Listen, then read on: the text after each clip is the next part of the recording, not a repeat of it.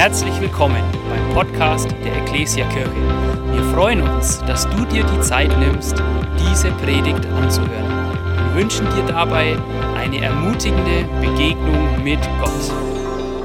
Wir haben schon gehört, wir sind mitten in einer spannenden Predigtserie, das Versprechen. Es geht um den Heiligen Geist und wir machen heute direkt weiter mit unserem dritten Teil.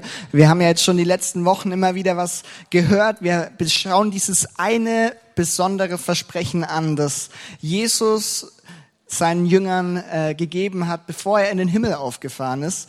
Ähm, und dieses Versprechen ist mittlerweile schon in Erfüllung gegangen. Dieses Versprechen gilt genauso für, oder das, die Erfüllung gilt genauso für uns heute, und zwar der Heilige Geist. Und der Heilige Geist, glauben wir, ist eine Person und er lebt in dem Menschen, der an Gott glaubt. So sagt es die Bibel und wir glauben, das ist etwas richtig Besonderes und vor allem was richtig Kraftvolles. Wir haben einen Vers, der so über dieser Serie steht in Epheser 1.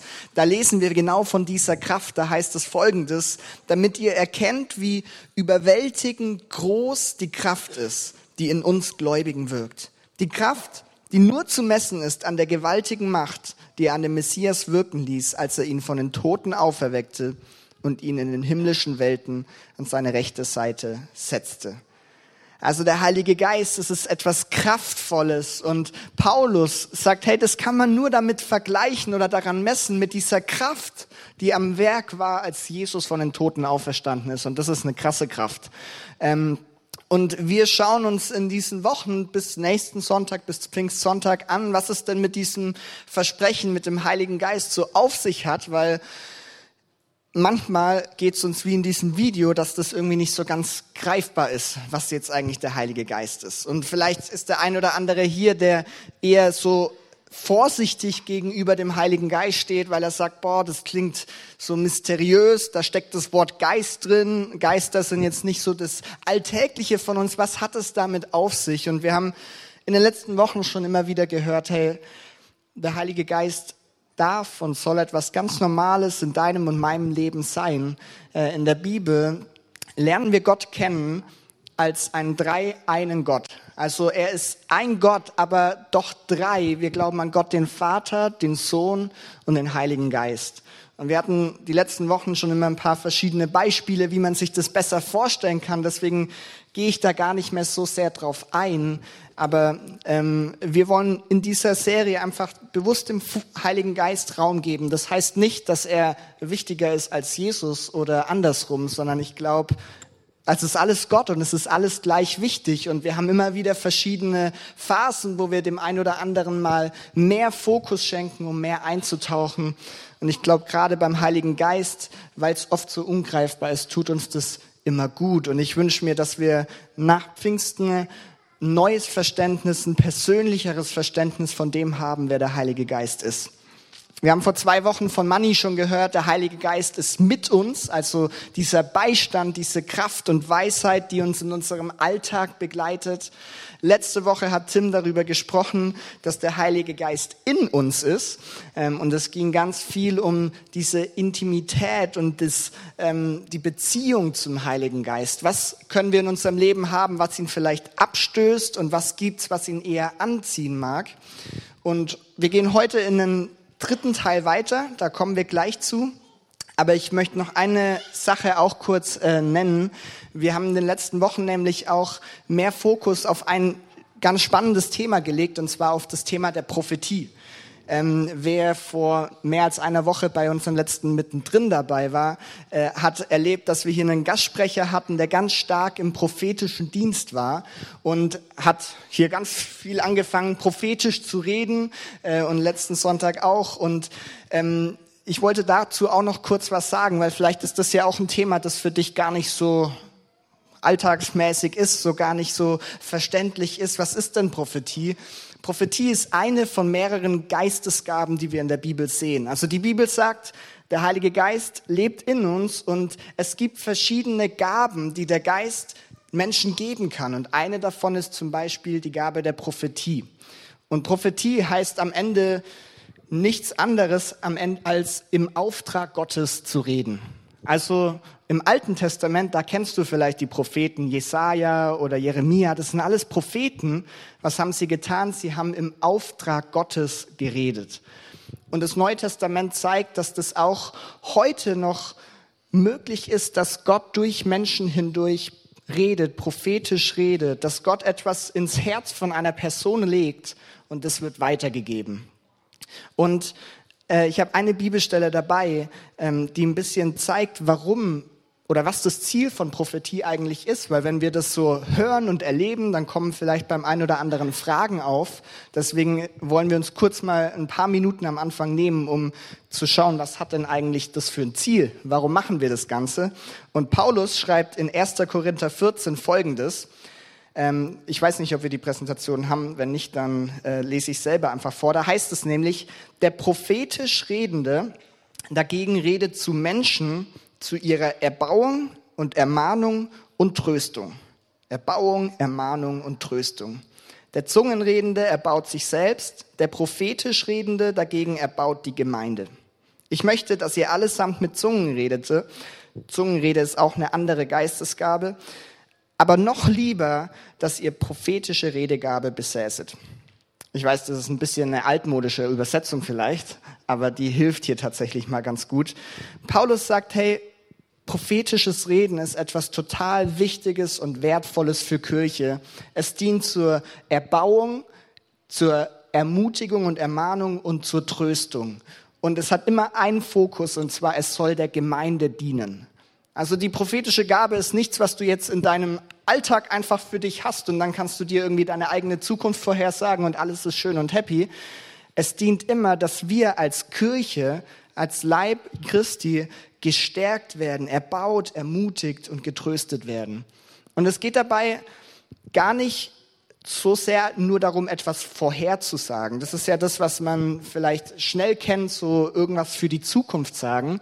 Ich glaube, es geht nicht darum, etwas nur vorherzusagen, sondern etwas hervorzusagen, weil Gott legt etwas ins Herz und der prophetisch Redende, der, der sagt das hervor, was im Herzen liegt. Und es kann etwas über die Zukunft sein, es kann aber auch was ganz anderes sein.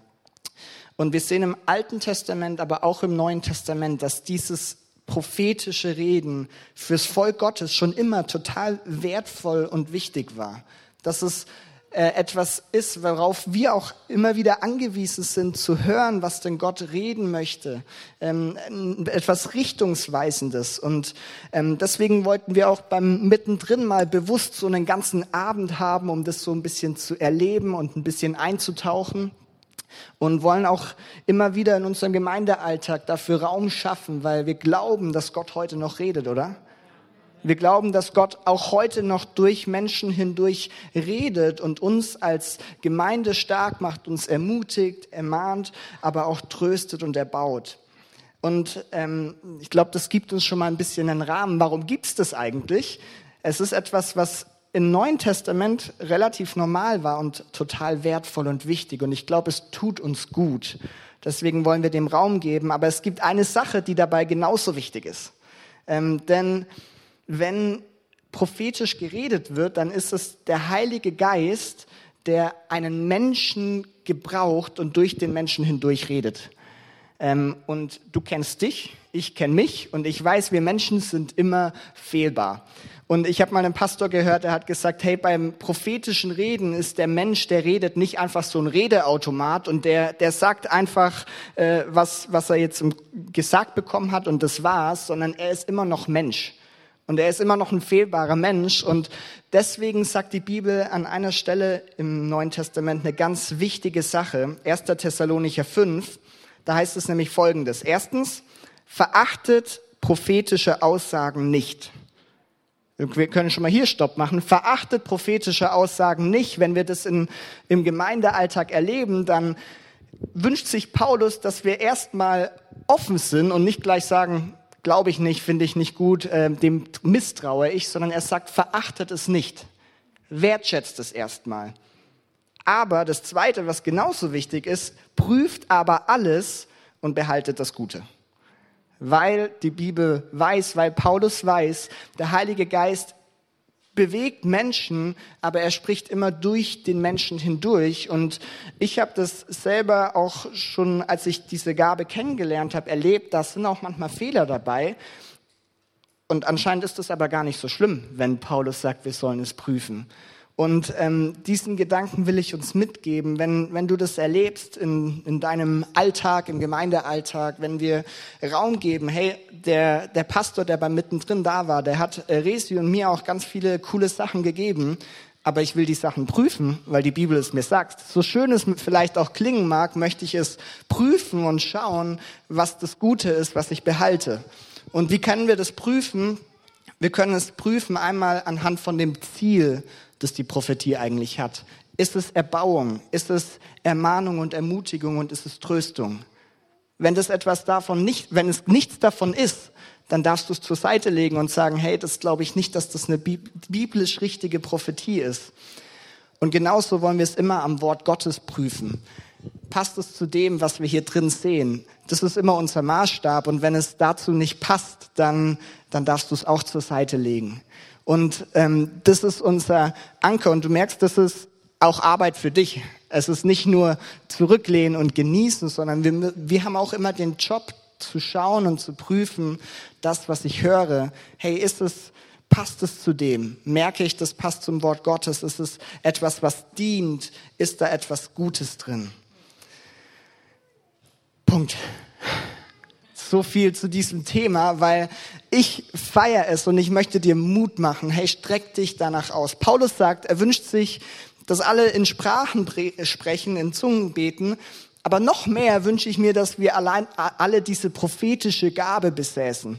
Deswegen will ich auch dir Mut machen. Hey, streck dich in deinem persönlichen Glaubensleben aus. Streck dich hier in den Lobpreis-Gebetszeiten in deiner Kleingruppe danach aus, dass der Heilige Geist ja auch dich äh, gebrauchen mag. Ähm, und ähm, lass dich nicht entmutigen von vielleicht Sachen, die, die, die du in der Vergangenheit erlebt hast, die negativ für dich waren, denn es ist wichtig. Es gibt manchmal Fehler, die passieren, aber wir sollen es prüfen und das Gute behalten und nicht das Schlechte, okay? Und das möchte ich uns mitgeben. Das hat zwar wenig mit dem Thema zu tun, wo wir jetzt gleich reingehen, aber ich glaube, wenn wir hier schon äh, in den letzten Wochen so das Privileg haben, prophetisches Reden zu erleben, dann ist es umso wichtiger, dass wir auch mal kurz den Blick auf die, das Fundament richten, was, ähm, was ist dabei wichtig zu wissen, okay? Ich bete noch ganz kurz und dann starten wir in die Predigt rein, aber die ist kürzer als sonst. Also am Ende wieder eine normale Predigt. Jesus, wir danken dir, dass du heute Morgen da bist und Heiliger Geist, wir danken dir, dass du auch heute noch redest ähm, und ja zu uns redest, um, um uns als Kirche zu erbauen und zu ermutigen und zu trösten. Ähm, und ja, ich bete, dass wir das erleben dürfen, ja, wie du durch Menschen hindurch sprichst, aber ich bete, dass du uns auch Weisheit schenkst, zu prüfen, dein Wort immer besser kennenzulernen und dass wir einfach ja erleben dürfen, wie ja, wir Kirche nicht einfach mit unseren Gedanken bauen, sondern echt merken, wie du klare, richtungsweisende Worte sprichst, Jesus. Und wir beten, dass du auch jetzt redest, unsere Herzen, unsere offenen, äh, unsere Ohren öffnest für das, was ja du vorbereitet hast. Und wir sagen alle gemeinsam Amen. Amen der Heilige Geist mit uns, der Heilige Geist in uns und wir machen weiter. Wir deklinieren das ganze Ding durch, auch wenn deklinieren nicht richtig ist. Der Heilige Geist vor uns. Okay, der Heilige Geist vor uns. Was hat's damit auf sich? Ähm, ich meine nicht den Heiligen Geist, der vor mir steht, sondern wir denken mal zeitlich, der Heilige Geist vor uns, vor unserer Zeit. Okay? Wir werden ein bisschen zurückschauen ähm, im Vergleich zu dem, was wir in den letzten Wochen vielleicht getan haben und werden mal zurückblicken. Und dafür habe ich uns eine Bibelstelle aus dem Johannesevangelium mitgebracht. Da spricht Jesus und der Kontext ist, ähm, Jesus ist, äh, ich glaube, das ist das Laubhüttenfest, ist dort äh, unterwegs mit seinen Jüngern und mit ganz vielen Menschen. Und am letzten Tag dieses Festes, ähm, als er mit einer Mensch, großen Menschenmenge spricht, kommt er auch auf das Thema Heiliger Geist zu sprechen. Und wir lesen mal hier zwei, drei Verse aus Johannes 7. Da heißt es nämlich, am letzten Tag, dem größten Tag des Festes, trat Jesus vor die Menge und rief, Wer Durst hat, soll zu mir kommen und trinken. Wenn jemand an mich glaubt, werden aus seinem Inneren, wie es in der Schrift heißt, Ströme von lebendigem Wasser fließen. Er sagte das im Hinblick auf den Heiligen Geist, den die empfangen sollten, die an Jesus glaubten. Der Geist war zu jenem Zeitpunkt noch nicht gekommen, weil Jesus noch nicht in seiner Herrlichkeit offenbart worden war. Also wir merken, ähm, Konzentration. Der Geist war zu jenem Zeitpunkt noch nicht gekommen, weil Jesus noch nicht in seiner Herrlichkeit offenbart worden war. Wenn wir so Texte lesen, müssen wir immer erstmal schauen, wo befinden wir uns gerade eigentlich? Ähm, wo befinden wir uns in der Bibel, zeitlich gesehen? Was ist da schon passiert? Was ist noch nicht passiert? Wir fangen mal vorne an. Wir sind im Neuen Testament. Okay? Neues Testament. Es gibt ein neues und altes Testament. Die Bibel spricht auch äh, oft anders vom neuen und vom alten Bund. Okay? Vielleicht hast du das schon mal in deiner Bibel gelesen. Was meint es?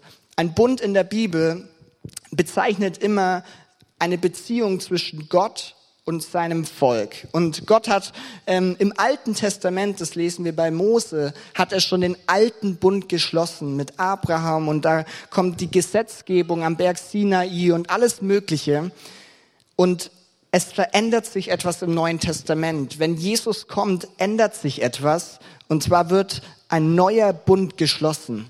Ein neuer Bund, weil Gott seinen Sohn auf diese Erde sendet und dieser Sohn schenkt Vergebung für unsere Schuld. Du musst nicht länger irgendwelche Opfertiere bringen oder äh, all das, was du im Alten Testament siehst, sondern diese Beziehung wird aktualisiert. Es gibt einen neuen Bund. Und in diesem neuen Bund sind wir schon, äh, in dieser Richtung sind wir unterwegs. Die Stelle, die wir gelesen haben, da ist Jesus noch im Dienst. Also Jesus, ähm, er ist noch unterwegs äh, auf dieser Erde und er predigt zu Menschen, redet zu Menschen und auf ihn wartet noch dieser Punkt, wo er am Kreuz sterben wird und auferstehen wird. Also das ist noch nicht passiert. Und was Jesus hier eigentlich sagt, ist folgendes. Der Geist, er wird noch kommen. Er ist noch nicht gekommen. Und was Jesus damit nicht sagen will, ist, dass der Heilige Geist anfängt zu existieren. Er sagt nicht, hey, der Heilige Geist wird geboren. Ähm, das stimmt nicht, weil äh, der Heilige Geist existiert schon immer. Das werden wir auch gleich sehen. Was er sagen will, ist, es wird etwas Entscheidendes passieren und sich etwas Entscheidendes verändern, wenn Jesus in den Himmel aufgefahren ist. Pfingsten, das feiern wir nächste Woche, das ist nicht die Geburtsstunde vom Heiligen Geist, auch wenn man das vielleicht, wenn du das manchmal denkst, Pfingsten ist die Geburtsstunde von Kirche. Kirche fängt an zu existieren, aber der Heilige Geist, den gibt es schon so viel länger, den gibt es schon im alten Bund, im alten Testament. Und wir werfen heute mal einen kurzen Blick zurück in diesen alten Bund und schauen mal, hey, wo gab es denn da den Heiligen Geist eigentlich schon? Vielleicht ist das ein Gedanke, der dir gar nicht so bewusst ist, ähm, weil wir leben voll und ganz so in, diesen, in dieser neutestamentlichen Zeit. Jesus ist für uns gestorben. Erste, bitte? Da kommt er vor. Johannes, du nimmst was vorweg. Das war ein Hip genauso letzte Woche. Ja, ihr, ihr seid der Hammer. Ähm, wir schauen zurück und wollen daraus lernen. Und wir machen das folgendermaßen. Ich habe uns vier ganz kurze, wirklich kurze Punkte mitgebracht, wie der Heilige Geist im Alten Testament auftritt. Und dann schauen wir, was nehmen wir davon mit, was können wir daraus lernen, warum bringt uns das eigentlich noch was, ja? Ähm, Erstmal folgendes Wichtiges. Wenn du das Alte Testament nach dem Wort oder nach den Worten Heiliger Geist scannen würdest, dann würde es je nach Übersetzung wahrscheinlich ungefähr dreimal so vorkommen. Dreimal Heiliger Geist. Klingt nach nicht so viel. Was aber ganz oft vorkommt, ist einfach das Wort Geist in Kombination mit einer, mit einem Titel von Gott. Also Geist des Herrn oder Geist Gottes oder Geist Jahwes. Ganz viele verschiedene Kombinationen und am Ende meint es immer dasselbe. Es ist der Heilige Geist. Und ich habe uns vier Bereiche mitgebracht, wie der Heilige Geist im Alten Testament wirkt. Erster Punkt wird uns präsentiert von Johannes, wie wir gerade gehört haben. Wir fangen nämlich ganz vorne an in der Schöpfung. Wenn du die ersten paar Seiten deiner Bibel mal durchblätterst, dann wirst du sofort dem Heiligen Geist begegnen. 1. Mose 1, Vers 2 heißt es, und die Erde war wüst und leer. Und es war finster auf der Tiefe. Und der Geist Gottes, Heiliger Geist, schwebte auf dem Wasser. Also schon von Anfang an, bevor irgendwie etwas geschaffen wird, ist der Heilige Geist da. Und was er tut dort im Alten Testament, im Mose, ist ganz viel Schöpfungskraft. Er ist dabei, als alles geschaffen wird, als der erste Mensch geschaffen wird, da heißt es, dass der Geist Gottes den Lebensatem einhaucht. Also dieses Schaffende, ähm, etwas einhauchen, Leben einhauchen, das ist etwas, womit der Heilige Geist schon von Anfang an äh, in der Schöpfung mit in Verbindung gebracht wird. Und da könnte man viel drüber reden, aber wir machen nur wirklich einen groben Überblick, deswegen gehen wir gleich weiter. Er taucht in der Schöpfung auf. Was wir auch erleben im Alten Testament ist folgendes, Inspiration. Inspiration kommt aus dem lateinischen Inspiratio und heißt einhauchen oder hineinhauchen. Etwas wird hineingehaucht. Und ähm, was du im Alten Testament lesen kannst, ist, dass der Heilige Geist oder dass der Heilige Geist verschiedene Menschen inspiriert. Und der Geist Gottes wird hineingehaucht in diese Menschen. Und sie werden dadurch, wir kennen ja das Wort inspirieren, ähm, das ist uns ja geläufig, diese Menschen werden inspiriert, besondere Sachen zu tun. Wir hatten gerade das Thema Prophetie. Menschen wurden im Alten Testament schon vom Heiligen Geist inspiriert, um prophetisch zu reden. Oder wurden inspiriert, um Gottes Wort, um Lehre weiterzugeben. Inspiriert, um Gottes Botschaft zu vermitteln. Da gibt es verschiedene Beispiele, aber das ist eine, eine, eine Handlung oder ein Wirken des Heiligen Geistes, das im Alten Testament schon da war und heute noch so viel stärker ist. Und das hängt ganz eng mit dem dritten Punkt zusammen. Ich habe gesagt, wir gehen schnell durch. Ähm, das hängt ganz eng mit dem dritten Punkt zusammen, und zwar der Heilige Geist taucht im Alten Testament bei Menschen auf. Welche Überraschung, oder? Im Alten Testament wurden, ganz wichtig, ausgewählte Menschen mit dem Heiligen Geist erfüllt und ausgerüstet. Und zwar nicht einfach so, sondern für ganz bestimmte Aufgaben. Also ausgewählte Menschen für bestimmte Aufgaben. Und ich bringe uns mal ein paar Beispiele was wir ganz oft lesen, wenn, wenn du so durchs Alte Testament blätterst, ist, dass Menschen in Leitungs- oder Führungspositionen mit dem Heiligen Geist ausgerüstet wurden. Es gibt ein Buch in der Bibel im Alten Testament, das heißt das Buch der Richter. Das ist noch bevor die ersten Könige in Israel äh, anfangen zu regieren. Und es war eine Zeit, ähm, wo das Volk immer wieder von anderen Völkern unterdrückt wurde und man hatte Krieg und es waren Unruhen. Und immer wenn so Unruhen im Land herrschten, hat Gott Richter eingesetzt. Und Richter weniger in dem Sinne, wie wir sie heute kennen, sondern vielmehr als Leiter für das Volk. Und diese Richter waren hatten Führungspotenzial, sie waren militärisch äh, ausgebildet und äh, konnten das israelitische Heer auch anleiten. Also diese Richter, die sollten das Land Israel wieder in Frieden und in Ruhe führen. Und das passiert auch immer wieder, so ein Kreislauf. Und ähm, es gibt ganz viele Namen von diesen Richtern, die du vielleicht noch nie gehört hast. Ich nenne uns mal ein Beispiel. Richter 3, Vers 10, da heißt es, der Geist des Herrn Heiliger Geist, kam über Othniel und so wurde er zum Richter für das Volk Israel. Er führte das israelitische Heer in die Schlacht und der Herr, und der Herr half ihm, den König von Nordmesopotamien zu besiegen. Wir haben einen Mann, er wird Richter und der Heilige Geist befähigt oder berüstet diesen Menschen aus, seinen Führungs- oder seine Führungsposition äh, auszufüllen. Und du könntest viele andere Richter noch als Beispiel nehmen. Richter wie Gideon oder Simson, das sind vielleicht bekanntere Menschen. Und wir lesen Ähnliches. Nach, danach andere Beispiele gibt es die Könige in Israel. Der bekannteste König ist König David. Und auch er ist ein Mensch, der ausgewählt wird und für eine bestimmte Aufgabe mit dem Heiligen Geist ausgestattet wird.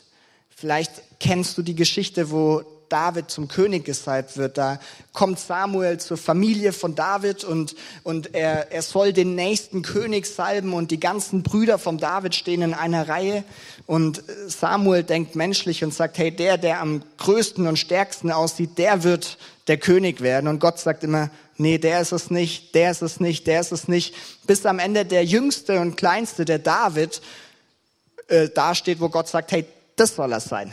Das wird der König. Und dann lesen wir, Samuel nahm das Ölhorn und er salbte David im Kreis seiner Brüder. Und jetzt wichtig, von diesem Tag an kam der Geist Gottes über David und er verließ ihn nicht mehr. Also hier auch ein Mensch im Alten Testament wird mit dem Heiligen Geist ausgerüstet oder erfüllt für eine bestimmte Aufgabe, und zwar König zu sein vom Volk Israel. Wir haben vorher schon von den Propheten gehört, verschiedene Propheten im Alten Testament, wo wir lesen können, dass sie genau das erleben. Der Heilige Geist erfüllt sie. Aber es kann auch ganz anders sein. Ähm, eigentlich meine, immer mein Lieblingsbeispiel bei dem Thema ist, Gott hat auch Menschen für ganz praktische Aufgaben mit dem Heiligen Geist ausgerüstet.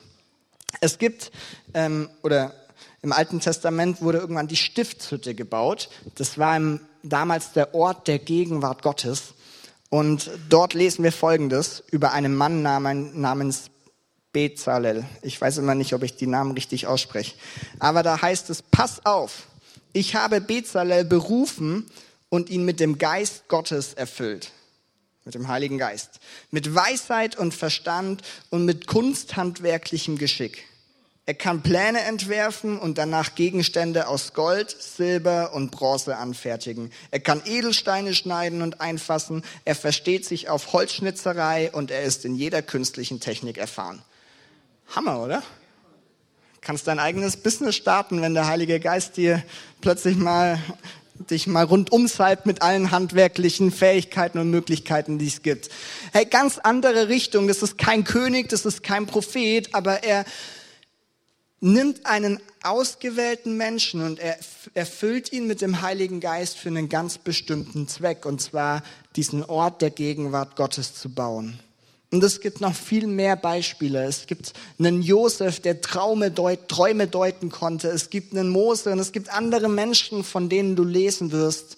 Sie wurden mit dem Heiligen Geist erfüllt. Der Geist Gottes kam über sie. Also wir merken, im Alten Testament taucht der Heilige Geist in der Schöpfung auf.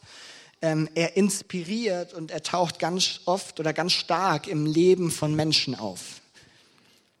Viertens, Versprechen.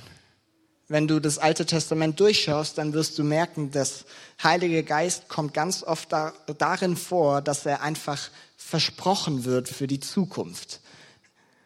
An vielen Stellen wird er verheißen und es wird genau auf das hingewiesen, was, was, was wir erleben dürfen, dass der Heilige Geist auf alle Menschen ausgegossen wird. In Joel gibt es eine ganz spannende Bibelstelle, wo Dinge vorhergesagt werden.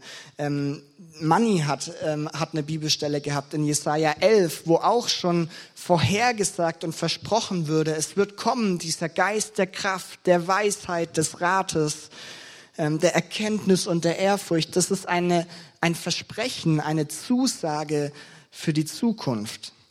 Und ich habe uns nur ähm, beispielhaft einen, einen Text mitgebracht oder ein paar Verse vom Propheten Hesekiel. Nochmal ein anderer Prophet und auch er sagt etwas voraus. Und zwar sagt er in Kapitel 36 folgendes. Und hier spricht Gott durch diesen Propheten hindurch. Dann werde ich reines Wasser auf euch sprengen und euch so von allem Dreck und allen Götzen reinigen. Ich gebe euch ein neues Herz und einen neuen Geist. Das versteinerte Herz lehme ich aus eurer Brust und gebe euch ein lebendiges dafür. Ich lege meinen Geist in euch und ich bewirke, dass ihr meinen Gesetzen folgt und euch nach meinen Rechtsbestimmungen richtet. Ihr werdet in dem Land wohnen, das eure Vorfahren gegeben habe. Ihr werdet mein Volk sein und ich, ich werde euer Gott sein. Eine Zeit, 600 Jahre bevor Jesus überhaupt auf die Erde kommt, bevor das, was wir im Neuen Testament alles leben, abspielt, Und dieser Mann, dieser Prophet namens Ezekiel sagt etwas voraus und er sagt, hey, es wird etwas kommen, es wird eine Zeit kommen, da wird Gott seinen Heiligen Geist geben und er wird ihn in euch hineinlegen. Und was wird es bewirken? Es wird euch helfen, als Volk Gottes unterwegs zu sein. Es wird euch helfen, so zu leben, wie Gott es sich wünscht und wie es, wie Gott, wie Gott es für unser Leben vorbereitet hat. Und das ist, wir könnten hier ganz, ganz lange eintauchen, weil hier ganz viele spannende Details in diesen Versen drin liegen, ähm, was wir aber nicht machen werden. Aber wir merken, so ein Versprechen, das war keine Seltenheit, sondern an Joel, an Jesaja, an Hesekiel, verschiedene Propheten sagen voraus, was am Pfingsten passieren wird. Und das mal ein richtig schneller Abriss über das, was im Alten Testament über den Heiligen Geist zu finden ist. Natürlich kannst du alles vertiefen, aber du merkst, er ist von Anfang an da in der Schöpfung. Du merkst, er inspiriert, er er rüstet Menschen aus und dieses Versprechen, was wir am Pfingsten feiern, das taucht im Alten Testament schon ganz oft auf. Aber eine Sache ist jetzt trotzdem wichtig, weil wir müssen uns natürlich fragen, was denn der Unterschied jetzt zwischen damals und heute? Ähm, gerade bei diesem Punkt Menschen wird es ganz, ganz deutlich. Ich habe nämlich bewusst gesagt, der Heilige Geist hat ausgewählte Menschen für bestimmte Aufgaben befähigt ausgewählte Menschen. Es war nicht die Normalität oder es war nicht so, dass jeder Mensch im Volk Gottes mit dem Heiligen Geist erfüllt war, sondern die Beispiele, die wir lesen, das sind Ausnahmen. Und was sich mit Pfingsten ändert, ist folgendes, dass es nicht mehr diese Ausnahmen gibt, sondern die Bibel sagt, hey, am Pfingsten werde ich den Heiligen Geist ausgießen über alle Menschen, die an mich glauben. Und der Heilige Geist fängt an, in dir und mir zu leben und nicht mehr nur im König und im besonderen Propheten und in dem, der den Tempel bauen kann, sondern er sagt, hey, der Heilige Geist, er lebt in dir, wenn du sagst und wenn du dein Leben Gott anvertraut hast. Also da verändert sich etwas ganz Grundlegendes. Und wir müssen uns trotzdem fragen, so, warum ist es dann, wenn es jetzt mit Pfingsten sich alles ändert, oder geändert hat, warum müssen wir dann noch überhaupt wissen, wie es im Alten Testament war? Erstens, es ist gut, die Bibel zu kennen. Das ist unser Fundament und darauf stellen wir uns. Und deswegen ist es auch in Ordnung, wenn wir manchmal ein bisschen tiefer eintauchen und ähm, mehr einfach lernen, weil das ist Gottes Wort, das ist unser Maßstab und wir wollen es kennen. Aber wir können auch ganz praktisch daraus lernen. Wir lernen, wie der Heilige Geist damals gewirkt hat und das erleben wir heute auch immer wieder. Auch heute inspiriert er Menschen. Auch heute rüstet er uns für besondere Sachen auf. Wir merken aber auch, dadurch, dass der Heilige Geist im Alten Testament schon immer wieder erwähnt wird, merken wir, hey, der muss echt wichtig sein. Das ist keine Nebensache. Das ist nichts, was irgendwie an Pfingsten geboren wird, weil jetzt ist Jesus gestorben und jetzt brauchen wir eine Alternative. Das ist von Anfang an ähm, Bestandteil von Gott. Er ist Gott und er ist wichtig. Und was ich mir persönlich denke, wenn ich so diese Stellen lese, hey, wenn der Heilige Geist damals schon stark gewirkt hat und Dinge und Situationen verändert hat und Menschen gebraucht hat, hey, wie viel kraftvoller kann es und darf es denn heute sein, wo es nicht mehr diese Begrenzung auf ein paar wenige besondere Menschen gibt, sondern der Heilige Geist da ist für die ganze Gemeinde von Gott. Hey, für jeden Einzelnen, der Jesus nachfolgt. Das ist nichts, was auf einzelne Menschen begrenzt ist, sondern für alle da ist. Und ich denke hey, das ist so kraftvoll. Und darauf, danach habe ich Hunger. Und das ist auch unser Wunsch mit dieser Serie, dass das etwas immer Normaleres in unserem Leben wird. Dass wir nicht immer spooky Sachen machen müssen mit dem Heiligen Geist. Das ist nicht Heiliger Geist. Sondern dass wir mit dieser Kraft erfüllt sind, die in uns lebt und die uns führt und die uns dabei hilft, ein Leben zu führen, das Gott ehrt. Und wir werden nächste Woche über, über Pfingsten reden und da wird es dann nochmal ganz stark darum gehen. Aber wenn wir zurückschauen, dann können wir sehen, der Heilige Geist ist schon immer da. Wir können daraus lernen, aber was ganz wichtig ist, es hat sich etwas geändert und darin dürfen wir heute leben. Und ich möchte uns eine Geschichte zum Abschluss mitgeben und die Band darf gerne schon nach vorne kommen. Ähm, eine Geschichte, um, um so das ganze Hin und Her heute Morgen so ein bisschen abzuschließen und auf den Punkt zu bringen. Ähm, weil ich glaube tatsächlich, Heiliger Geist im Alten Testament, das ist viel für zum Wissen und dass wir, dass wir es verstehen und einfach lernen und dass es uns bewusst wird, dass der Heilige Geist schon immer da ist. Aber ich habe eine Geschichte, die, die ich schon länger irgendwann mal gehört oder gelesen habe. Vielleicht kennst du sie auch, die für mich so ein bisschen was auf zusammenfasst, was ganz oft eine Schwierigkeit ist oder ein Problem ist, das, glaube ich, wir Christen mit dem Heiligen Geist haben. Und die Geschichte klingt erstmal gar nicht nach Heiliger Geist, aber lass dich überraschen. Die Geschichte beginnt nämlich mit einem Adlerei. Hat jemand von euch schon mal ein Adlerei gesehen? Ich auch noch nicht. Doch, hier. Hammer. Das sind bestimmt schöne Adlereier. Ähm, die Geschichte beginnt mit einem Adlerei und zwar ein Bauer findet plötzlich beim Spazierengehen ein Adlerei. Und er erkennt, weil er es vielleicht schon mal gesehen hat, erkennt, dass es ein Adlerei ist. Und er denkt sich, hey, bevor das hier so auf dem Weg liegen bleibt, ich nehme es mit und ich lege es bei meinen Hühnern in den Hühnerstall und ich hoffe, dass irgendeins dieser Hühner sich erbarmt und das Adlerei ausbrütet. Diese Geschichte ist eine fiktive Geschichte, okay, also ich weiß nicht, ob sowas wirklich passieren könnte, aber so wie dieser Bauer sich das gedacht hat, passiert es auch und irgendwann wird in diesem Hühnerstall so ein kleiner Adler ausgebrütet. Okay, ist doch schön. Bestimmt ein süßer kleiner Adler. Und dieser Adler kennt nur dieses Umfeld des Hühnerstalls. Und er sieht so die ganzen anderen Küken um sich herum und die wachsen alle gemeinsam auf und er denkt, dieser Hühnerstall, das ist sein Zuhause. Der sitzt mit seinen ganzen er denkt Geschwistern auf der Hühnerstange und die springen gemeinsam über den Hof und äh, wenn irgendein Feind kommt, irgendein Fuchs oder so, dann rennen alle Hühner und natürlich auch der kleine Adler kreuz und quer in irgendwelche Ecken, weil sie Angst vor dem Fuchs haben. Und so wächst dieses kleine, dieser kleine Adler auf. Und eigentlich ist das eine ziemlich traurige Geschichte, weil der Adler wurde ja nicht dazu geschaffen, im Hühnerstall zu leben.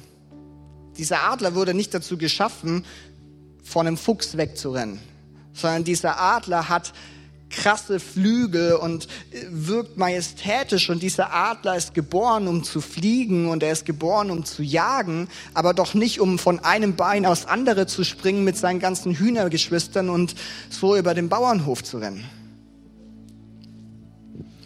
Und ich habe mir gedacht, ich weiß nicht, ob die Geschichte eigentlich weitergeht, aber ich habe mir gedacht, das reicht mir, weil daraus, da habe ich mir gedacht, da gibt es Parallelen zu uns als Christen. Weil so wie dieser Adler in diesem Hühnerstall geboren wurde, also geschlüpft ist, die Bibel sagt, wenn ein Mensch anfängt an Gott zu glauben, dann wird er in dem Sinne neu geboren, wiedergeboren. Was heißt das? Wir haben ein neues Leben in Gott. Hey, es verändert sich etwas. Unsere Schuld ist vergeben. Der Heilige Geist lebt in uns. Die, die Bibel sagt, wir sind eine neue Schöpfung. Also es verändert sich etwas Grundlegendes, wie bei diesem Adler, der schlüpft. Und bei dem Adler ist von Anfang an alles da, was er braucht. Der Adler schlüpft und er hat schon seine zwei Flügel. Der wird nicht mit einem Flügel auf die Welt kommen und der andere muss irgendwann noch dazukommen, sondern der hat die beiden Flügel. Der hat seinen Schnabel und der hat alles, was ein Adler braucht. Es muss einfach nur wachsen und er muss in das hineinwachsen, wozu er eigentlich gemacht wurde. Und so ist es auch bei dir und bei mir als Christen.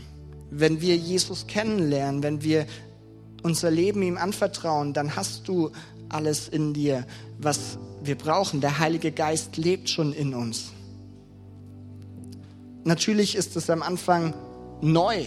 Und wie ein Adler wachsen muss und lernen muss zu fliegen, so müssen auch wir lernen, mit dem Heiligen Geist unterwegs zu sein und müssen auch wir lernen, ähm, nicht als Hühner in dieser Welt unterwegs zu sein, sondern als Adler, die mit dem Heiligen Geist partnern.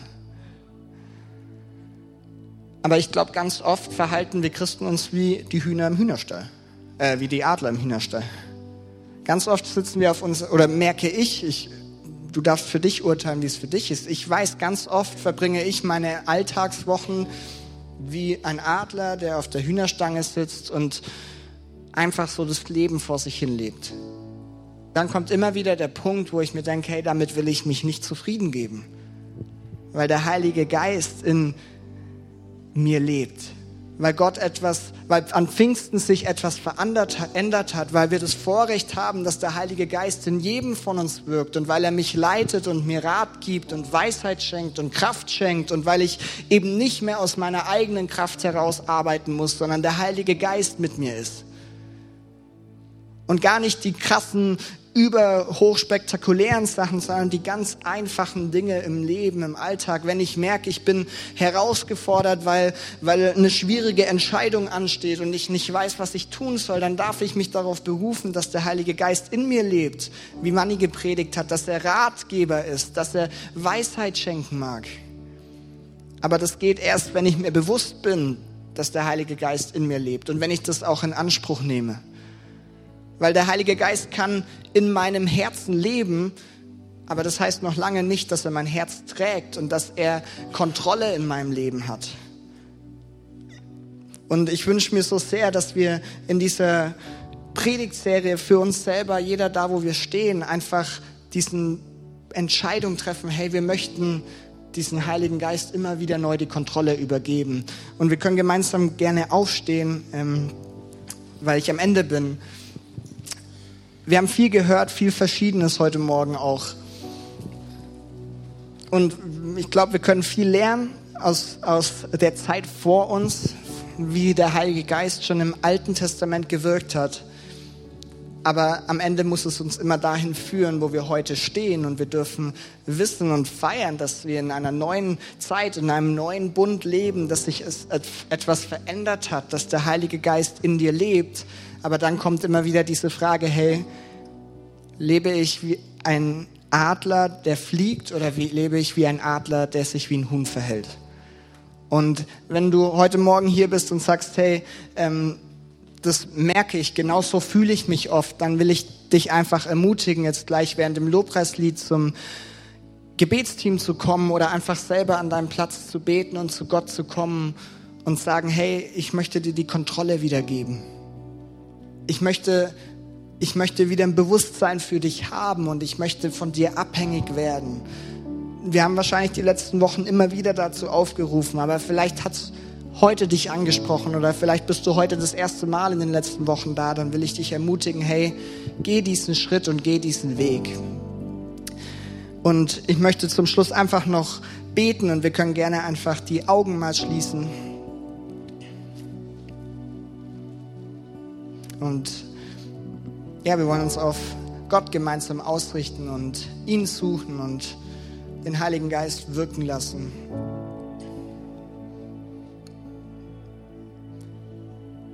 Und wenn du heute Morgen hier bist und merkst, das sind alles komische Themen für dich, weil du davon irgendwie noch gar nichts kennst und du, du kennst überhaupt noch nicht mal Gott, dann will ich dir sagen, du darfst dich entspannen und das soll nicht überfordernd sein oder so, aber was unser Wunsch am Ende ist, unser größter Wunsch ist, dass wir mit Gott unterwegs sind und ein Leben mit ihm führen.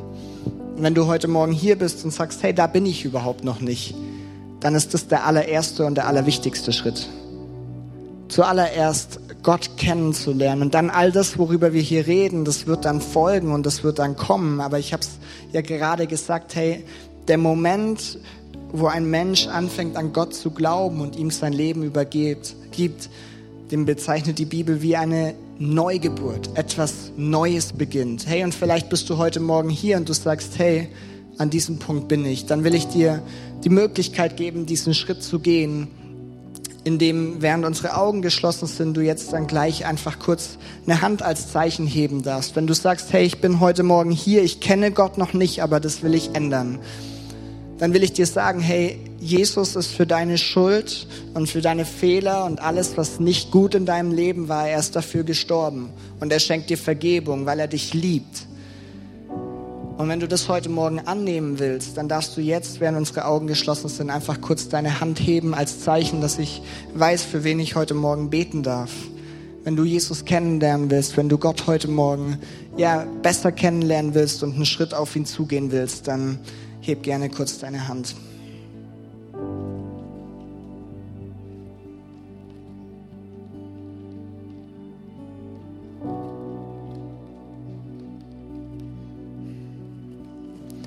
Jesus, ich danke dir ja, für die Menschen, die, die gerade diese Entscheidung getroffen haben, dich kennenzulernen und dir ihr Leben anzuvertrauen. Ja, wirklich diese Vergebung, die du für uns hast, anzunehmen und ja, neues Leben zu empfangen. Ich bete, dass das ja in ihrem Leben die beste Entscheidung ist, die sie treffen und dass sie merken, wie das ja einfach alles in ihnen verändert und wie sie dich Stück für Stück kennenlernen dürfen und wie sie erleben dürfen, dass der Heilige Geist in ihnen einzieht und diese Kraft und diese Führung, von der wir gehört haben, dass das ja in ihnen ist. Jesus, ich bete, dass du sie segnest und dass sie ja dich gerade in den nächsten Wochen besser kennenlernen dürfen, dir näher kommen und von deiner Liebe und von deiner Kraft überwältigt werden dürfen, Jesus.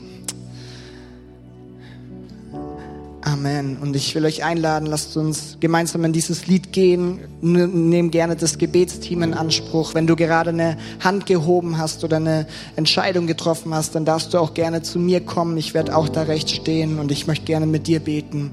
Und lasst uns so gemeinsam einfach nochmal vor Gott kommen und ihn groß machen. Gerne den Heiligen Geist auch dort, wo du bist, nochmal einladen ähm, und uns nach ihm ausstrecken.